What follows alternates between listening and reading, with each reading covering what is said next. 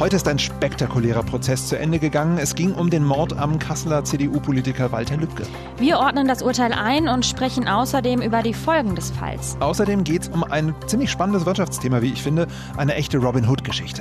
Heute ist Donnerstag, der 28. Januar und ihr hört unsere 102. Folge. Mhm. Und danke an dieser Stelle an Ingrid, denn sie hat uns noch nachträglich zum Geburtstag gratuliert und ein wunderschönes Ständchen gesungen. Wir haben uns sehr, sehr, sehr gefreut und ihr dürft uns auch gerne weiter gratulieren oder etwas anderes mitteilen unter newsjunkies.inforadio.de. Und wir sind Leonie Schwarzer und Jens Lehmann. Hi. News Junkies. Was du heute wissen musst. Ein Inforadio-Podcast.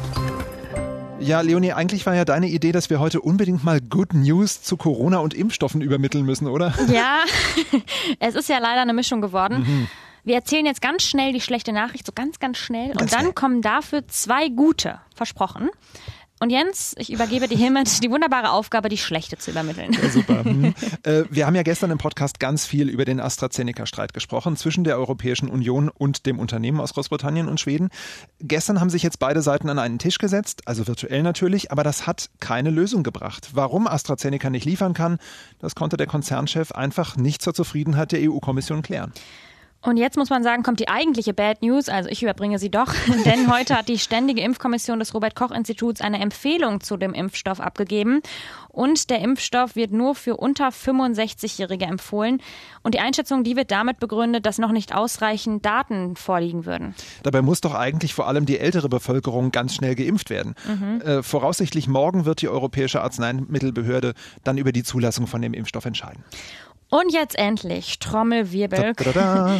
kommen die Good News. Ähm, und ich muss sagen, als ich diese Nachricht heute Morgen im Inforadio beim Zähneputzen gehört habe, da ist meine Laune direkt mal gestiegen. Das strahlende Lächeln gleich hinterher. Genau, zwei wissenschaftliche Studien aus den USA haben nämlich ergeben, dass die Corona-Impfstoffe von BioNTech, Pfizer und Moderna auch gegen die britische und südafrikanische Mutation wirken. Also das ist ja wirklich mal eine super gute Nachricht, weil die größte Befürchtung war ja, dass das eben nicht so ist. Und deshalb sagen die beiden Pharmaunternehmen auch, es ist kein neuer Impfstoff nötig. Das sind echt gute Nachrichten. Zweite gute Nachricht, wir haben ja zwei versprochen, die kommt jetzt von mir, die 7-Tage-Inzidenz. die ist wieder unter den Wert von 100 gefallen. Und das immerhin zum ersten Mal seit drei Monaten man muss jetzt ein kleiner Mini-Downer kommt jetzt nochmal. Mhm. Wir können uns wegen der Mutation natürlich jetzt leider nicht entspannen und die angestrebte 50er-Inzidenz hm, ist auch noch ein Stück weg. Aber immerhin würde ich sagen, mal ein positiver Trend. Und ich gucke ja immer so gerne auf das RKI-Dashboard, wahrscheinlich wegen der Farben. Ähm, da sind die betroffenen Landkreise ja äh, entsprechend zu sehen. Da ist zwar noch alles rot, aber nicht mehr ganz so dunkelrot. Das ist äh, definitiv gut. Wir sprechen in diesem Podcast ja sonst nicht viel über Crime, Kriminalität, Verbrechen und Tötungsdelikte. Über den Mord an Walter Lübcke müssen wir aber sprechen. Ja. Genau, denn er markiert einen Einschnitt. Erstmals in der deutschen Nachkriegshistorie wurde wieder ein Spitzenpolitiker von einem Rechtsradikalen umgebracht. Und außerdem zeigt der Mord auch, wie gefährlich Hass im Netz sein kann. Heute ist das Urteil in dem Prozess verkündet worden. Der Hauptangeklagte Stefan E. Der wurde zu lebenslanger Haft verurteilt. Die Richter haben bei der Urteilsverkündung zudem die besondere Schwere der Schuld festgestellt. Das heißt also, dass eine vorzeitige Haftentlassung nach 15 Jahren, das ist ja immer so ungefähr lebenslänglich, so gut wie ausgeschlossen ist. Der Mitangeklagte Markus H. wurde wegen illegalem Waffenbesitz zu anderthalb Jahren Haft auf Bewährung verurteilt. Und wir kommen auch gleich nochmal auf die Urteile zu sprechen. Aber wir wollen euch vorher nochmal kurz erzählen, was passiert ist. Auch wenn ihr das wahrscheinlich schon einige Male gehört habt, wir fassen uns jetzt ziemlich kurz. Im Juni 2019, also vor ungefähr anderthalb Jahren, da wurde der Kasseler Regierungspräsident auf der Terrasse vor seinem Haus erschossen. Stefan E. soll ihn aus politischen Gründen ermordet haben. Äh, dem Bundesanwalt zufolge hatte er ein rechtsextremistisches, fremdenfeindliches Motiv. Lübcke war immer wieder Ziel für rechten Hass im Internet, weil er sich für Geflüchtete eingesetzt hat. Und vor allem für einen Satz wurde er angefeindet und der wurde im Internet auch immer wieder geteilt. Er hat ihn bei einer Veranstaltung im Oktober 2015 gesagt, schon, also schon her, ja. vier Jahre vor der Tat. Und damals hat er in Kassel mit Bürgerinnen und Bürgern über eine geplante Unterbringung von Geflüchteten diskutiert. Da muss man für Werte eintreten und wer diese Werte nicht vertritt, der kann jederzeit dieses Land verlassen, wenn er nicht einverstanden ist. Das ist die Freiheit eines jeden Deutschen. Das erlaubt. Ja, man hörte auch ganz gut rechtsradikale Pfeifen und äh, Schmähungen rufen. Die haben damals diese Veranstaltung schon gestört. Lübcke hat später auch nochmal gesagt, dass es ihm wichtig ist, auch die Ängste der Menschen zu verstehen, die eine Flüchtlingsunterkunft ablehnen. Die Aussage, die wurde auf jeden Fall immer und immer wieder geteilt, aber ohne den Kontext. Und damit ist natürlich ein total falscher Eindruck entstanden. Ja, da wurde gezielt der Eindruck erweckt, er habe pauschal allen, die Kritik an der Flüchtlingspolitik äußern, die Ausreise empfohlen. Und irgendwie kennen wir das ja. Im Internet ja. werden häufig Dinge verkürzt oder sensationalistisch zusammengebastelt, damit sie eben teilbar sind. Lübcke wurde auf jeden Fall danach beleidigt, bedroht und brauchte Schutz von der Polizei. Und wir kommen jetzt nochmal zum Urteil. Stefan E ist ja zu lebenslanger Haft verurteilt worden. Ob er anschließend in Sicherungsverwahrung muss, das soll in einer zweiten Gerichtsverhandlung zum Ende der Haftzeit entschieden werden. Das Urteil ist jetzt nicht allzu überraschend. Das hat Gerichtsreporter Heiko Schneider heute im Inforadio zumindest erklärt. Nein, das Urteil ist nicht wirklich überraschend. Viele Prozessbeobachter haben genau das erwartet. In diesen 44 Verhandlungstagen hat Stefan Ernst ja insgesamt drei verschiedene Versionen der Tat präsentiert.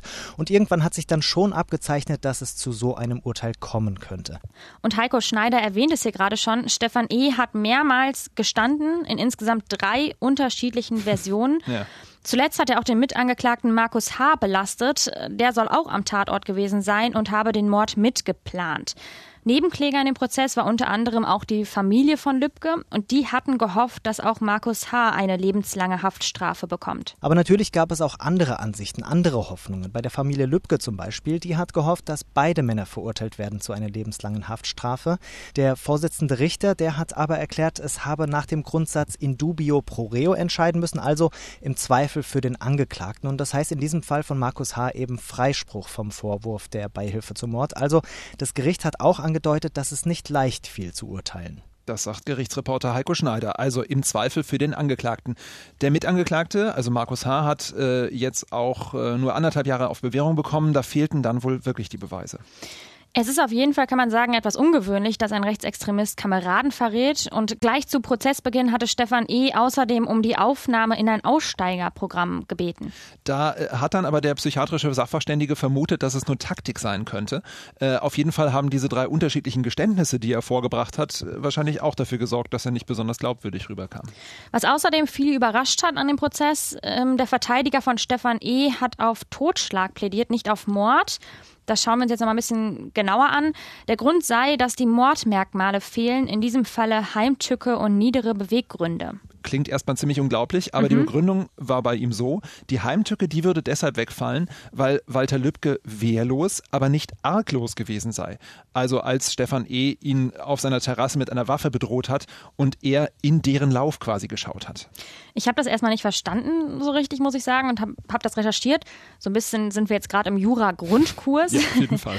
Also Heimtücke ist das bewusste Ausnutzen einer Arg- und Wehrlosigkeit des Opfers und arglos ist, wer sich bei Beginn des Tötungsversuchs keines tätlichen Angriffs auf sein Leben oder seine körperliche Unversehrtheit versieht.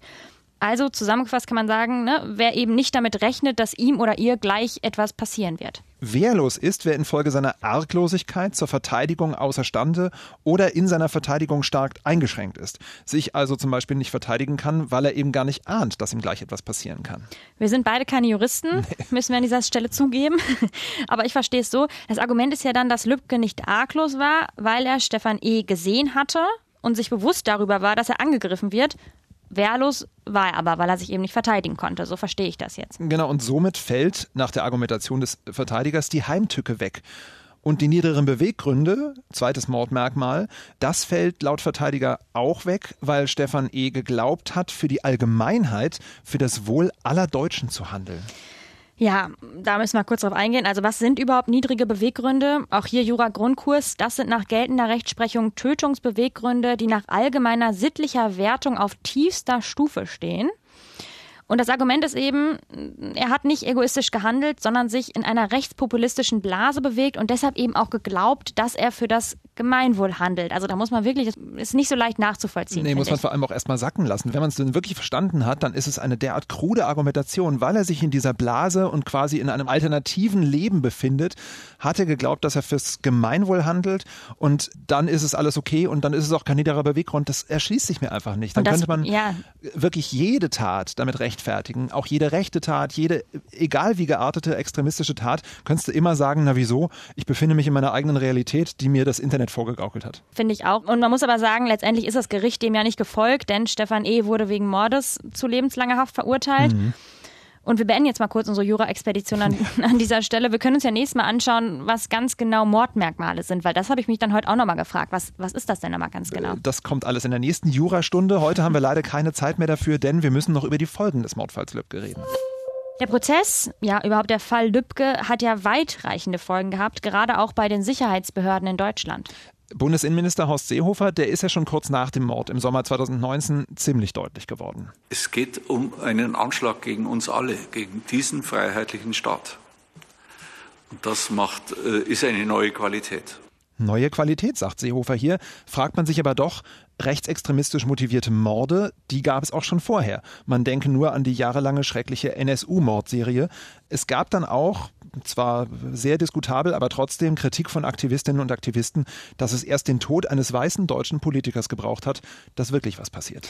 Aber nochmal ganz deutlich an dieser Stelle, ich habe es am Anfang auch schon gesagt, mit Walter Lübcke ist das erste Mal in der Nachkriegszeit wieder ein politischer Repräsentant des Staates aus rechtsextremistischen Motiven getötet worden das ist auf jeden Fall eine Zäsur. Ja, und der Mord, der führt schon damals zu kleinlauten Geständnissen bei den Sicherheitsbehörden. Bei unserem Kollegen Alex Krämer aus dem Hauptstadtstudio, da klang das damals so. Nach dem Mord an Walter Lübcke wird darüber diskutiert, ob die Sicherheitsbehörden rechtsextreme Netzwerke ausreichend im Blick haben. Eher nicht, gibt hinter verschlossenen Türen der Präsident des Bundesverfassungsschutzes Thomas Haldenwang zu und kündigt Nachbesserungen an. Ein Beispiel, rechtsextreme Gefährder haben die Behörden längst nicht so genau im Blick wie Gefährder mit islamistischem Hintergrund. Ja, und nach dem Mord an Walter Lübcke ist dann aber doch einiges passiert. Also seit Ende Mai gibt es einen eigenen Kabinettsausschuss zur Bekämpfung von Rechtsextremismus und Rassismus. Das ist schon ziemlich ungewöhnlich. Auf jeden Fall. Und das Bundesamt für Verfassungsschutz und das Bundeskriminalamt, die haben hunderte zusätzliche Stellen bekommen, explizit zur Bekämpfung des Rechtsextremismus. Und deren Hauptaufgabe heißt jetzt genauso wie auch beim radikalen Islamismus Gefährder identifizieren. Anfang Januar sind vom BKA und den Landeskriminalämtern gut 70 Menschen als rechtsextreme Gefährder geführt worden 150 gelten außerdem als sogenannte relevante Personen. Heißt also, äh, zusammengenommen rund 220 Menschen in Deutschland trauen die Behörden zu, rechtsextremistisch motivierte Anschläge zu verüben oder zumindest dabei zu helfen. Vor dem Anschlag auf Walter Lübcke kannte man da ehrlich gesagt nur ein paar Dutzend. Trotzdem muss man sagen, da stehen die Sicherheitsbehörden noch am Anfang, denn gleichzeitig schätzt der Verfassungsschutz, dass es in Deutschland insgesamt rund 12.000 gewaltbereite Rechtsextremisten gibt. Die sollen jetzt stärker in den Fokus genommen werden werden. Das erklärt unser ARD-Terrorismusexperte Michael Göttschenberg. Die methodischen Veränderungen haben vor allem das Ziel, Personen auswendig zu machen, die möglicherweise einen Anschlag planen und sie frühzeitig aus dem Verkehr zu ziehen. Im Fachjargon nennt man das vor die Lage kommen. Darüber hinaus geht es jedoch auch darum, der Hetze und Radikalisierung am rechten Rand insgesamt zu begegnen, vor allem im Internet. Denn genau da entstehen ja auch rechtsextremistische Netzwerke und verbreitet sich eben auch besonders gut Hetze. Das war mit dem Video von Walter Lübcke, was wir vorhin angesprochen haben, ja nicht anders.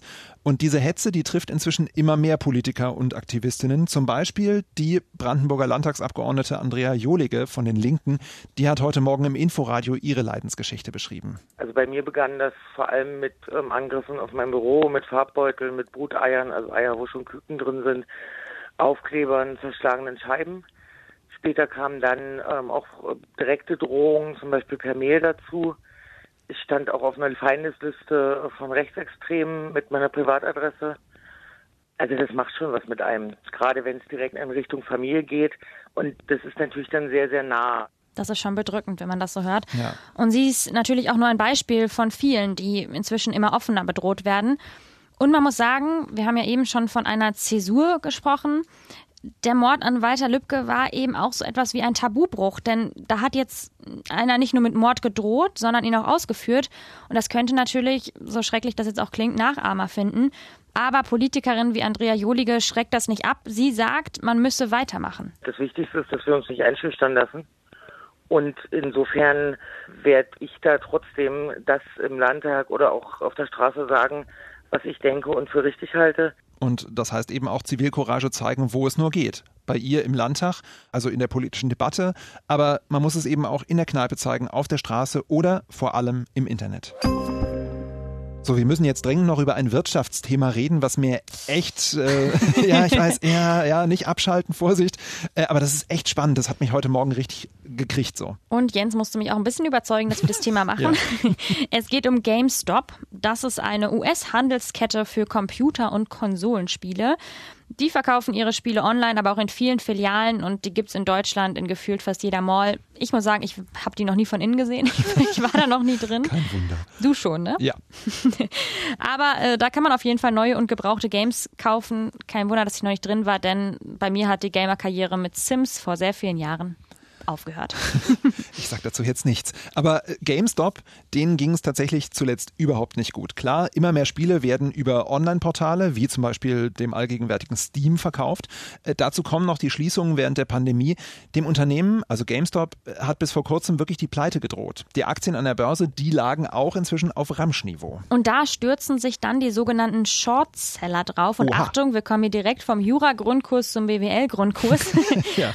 Short Seller. Das ist eine besondere Sorte von Anlegern. Auf Deutsch heißen die Leerverkäufer. Ja, Klingt sehr interessant. Äh, sehr interessant. Diese Shortseller, die wetten also auf die Pleite oder zumindest den Niedergang einer Firma an der Börse und verdienen absurderweise genau dann, wenn die Kurse von diesem Unternehmen runtergehen weil sie eben letztendlich darauf gewettet haben. Da steckt ein kompliziertes System mit Leihen und Wiederverkaufen dahinter. Das will ich gar nicht alles groß erklären. Aber das Perverse daran ist eben, die verdienen tatsächlich dann, wenn die Aktie runtergeht. Das ist in Kurzform das Verfahren der sogenannten Leerverkäufe. Letztendlich profitieren sie ja dann auch von dem Untergang eines Unternehmens, kann man in der sagen. Tat, ne? ja, ja, genau.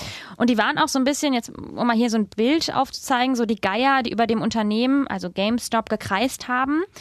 Und das haben aber immer mehr Gamer mitbekommen und die wollten aber natürlich nicht, dass ihr Lieblings-Games-Dealer pleite geht. Und dazu kommt dann noch eine tiefe Abneigung gegen Shortseller und deren Arbeitgeber, nämlich Hedgefonds. Gegen Kapitalismus. Äh, genau, und gegen den Kapitalismus wahrscheinlich insgesamt. Zack, haben sie äh, eine Kampagne losgetreten, also Gamer-Scharen, die sich bei Reddit verabredet haben.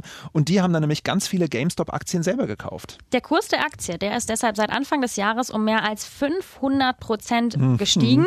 Und die Shortseller, also die Leerverkäufer, die ja genau auf das Gegenteil gewettet haben, die haben laut Schätzung zwischen 3 und 5 Milliarden Dollar verloren. Allerdings frage ich mich jetzt, inwieweit die da schmerzt, weil die wahrscheinlich eher auf Milliarden sitzen, oder? Das schon, ja. Aber also man kann schon sagen, es ist so ein bisschen so eine Robin Hood-Geschichte. Underdog gegen die großen bösen Unternehmen. Genau. Schickt uns Feedback, Anregungen, was auch immer euch auf dem Herzen liegt, an newsjunkies.inforadio.de. Wir sagen ciao und bis morgen. Tschüss. News Junkies. Was du heute wissen musst. Ein Podcast von Inforadio. Wir lieben das Warum.